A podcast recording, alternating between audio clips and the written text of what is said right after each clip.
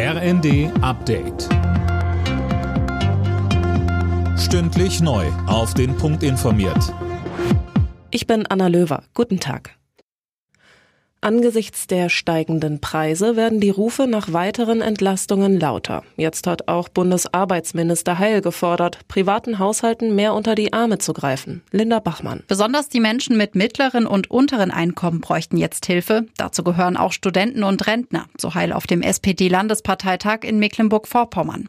Er fordert bis Anfang September entsprechende Entscheidungen. Die verlangt auch die Linkspartei. Fraktionschef Barth sprach sich gegenüber der Rheinischen Post für ein Wintergeld in Höhe von 1500 Euro für jeden privaten Haushalt aus. Außerdem 600 Euro pro weiterem Haushaltsmitglied.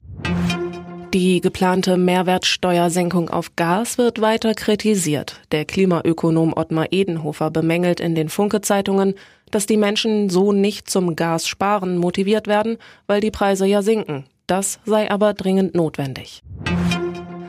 Anlässlich des ukrainischen Unabhängigkeitstages am Mittwoch erwartet die Regierung in Kiew verstärkt russische Angriffe.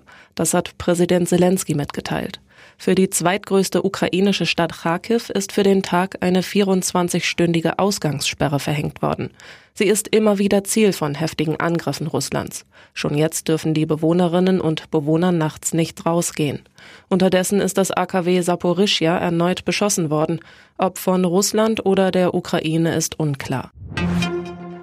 Die Mehrheit der Deutschen kann wegen der Inflation bald nicht mehr sparen. Damit rechnet Sparkassenchef Helmut Schleweis. Laut Welt am Sonntag erwartet er, dass bis zu 60 Prozent der Haushalte künftig alle Einkünfte für die Lebenshaltung einsetzen müssen. Alle Nachrichten auf rnd.de